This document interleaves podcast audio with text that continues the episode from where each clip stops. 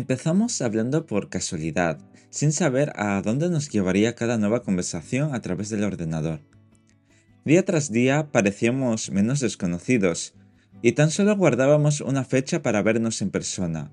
Había un pequeño inconveniente respecto a eso, porque vivíamos en ciudades diferentes y algo lejanas. Aún así, estuvimos dispuestos a seguir charlando de forma virtual. Durante esas conversaciones comentábamos muchas particularidades de cada uno, sin importarnos si eso era algo bueno o malo. Total, había nacido una amistad bastante fuerte y sincera. Con ello atravesamos la etapa inicial sin sobresaltos. Esperaba con anhelo la hora para saber cómo había ido su día, o tan solo para saber que se encontraba bien.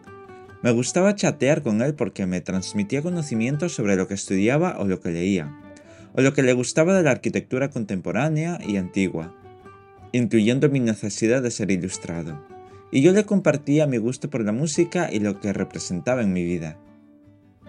Todo marchaba a ese ritmo lento y virtual, hasta que acordamos vernos en persona. Para ello teníamos tres opciones, encontrarnos en una ciudad intermedia o en la ciudad de cada uno. Tanto la opción de vernos en una tercera ciudad o de acercarme a la suya requería un desplazamiento que para mí era más complicado, porque dependía de un tren o autobús. Sin embargo, él podía venir a mi ciudad en su coche. Valoramos esa facilidad y decidimos quedar en la mía un sábado para conocernos en persona. Toda aquella semana se me pasó demasiado lenta. Contaba los días y según pasaban más nervioso me ponía.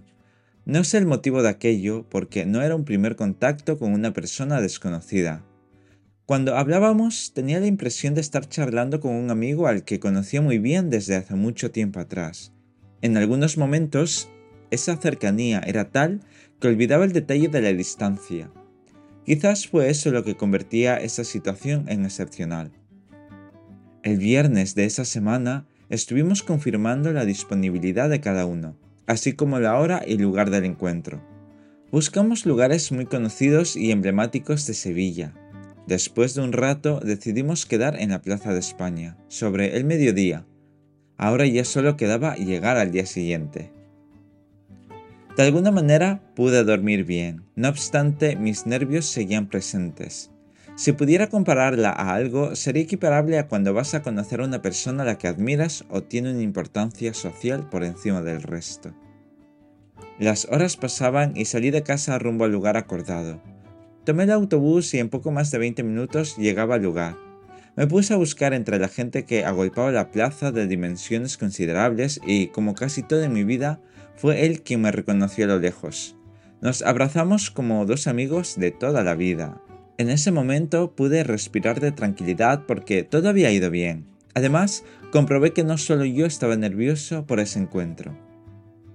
Después del abrazo efusivo, nos miramos y él me dio una caja envuelta en papel de regalo. No sé muy bien si la caja se resbaló de sus manos o fui yo quien por el ímpetu del momento no lo sujetó lo suficiente. Pero la caja terminó en el suelo y ambos nos agachamos a recogerla. Cuando la abrí, descubrí que era un reproductor de música pequeño. No me podía haber hecho mejor regalo en aquella época. Pasado el fulgor de la celebración, volví a mi estado natural de tranquilidad. Todo había ido bien. Compartimos una tarde maravillosa, tal como me la había imaginado. Los temores que tenía anteriormente eran infundados, pero necesarios, porque le estaba dando la importancia que requería tal acontecimiento. Ese fue uno de los puntos fundamentales de mi amistad con mi amigo de Málaga. Hace mucho tiempo de aquello y ahora compartimos viajes, experiencias, conocimientos y peculiaridades que me niego a aceptar, aunque muy dentro de mí sé que son verdaderas. Todo empezó una cálida tarde de primavera por casualidad, y aquí seguimos. Os dejo con ese recuerdo y con esta canción.